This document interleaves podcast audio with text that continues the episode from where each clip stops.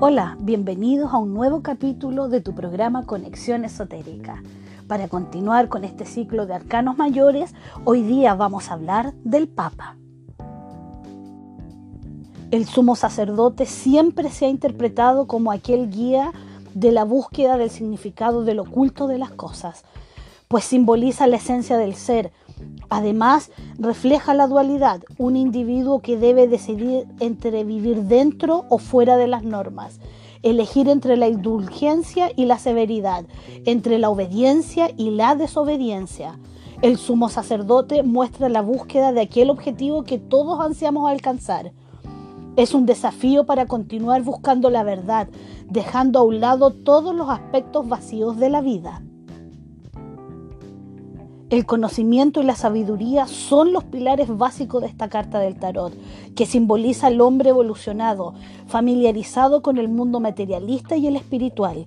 Este mismo individuo tiende a unirse al pasado, hecho que le creará dificultades para adaptarse a las nuevas circunstancias persona a la que se puede recurrir en momentos difíciles, ya que presenta gran clemencia y comprensión.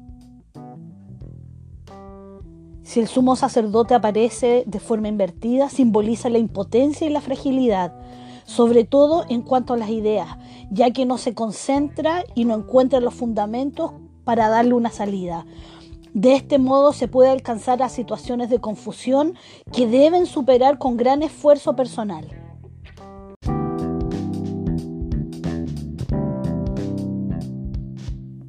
Pues bien, ahora vamos a ver algunas interpretaciones usuales de este arcano.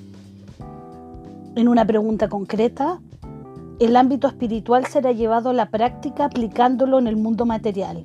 Se llevarán a cabo reflexiones sobre el futuro.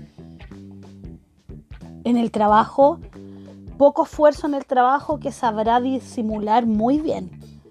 Dinero, aunque no habrá consecuencias en este aspecto de cara a los demás, se hará creer que sí.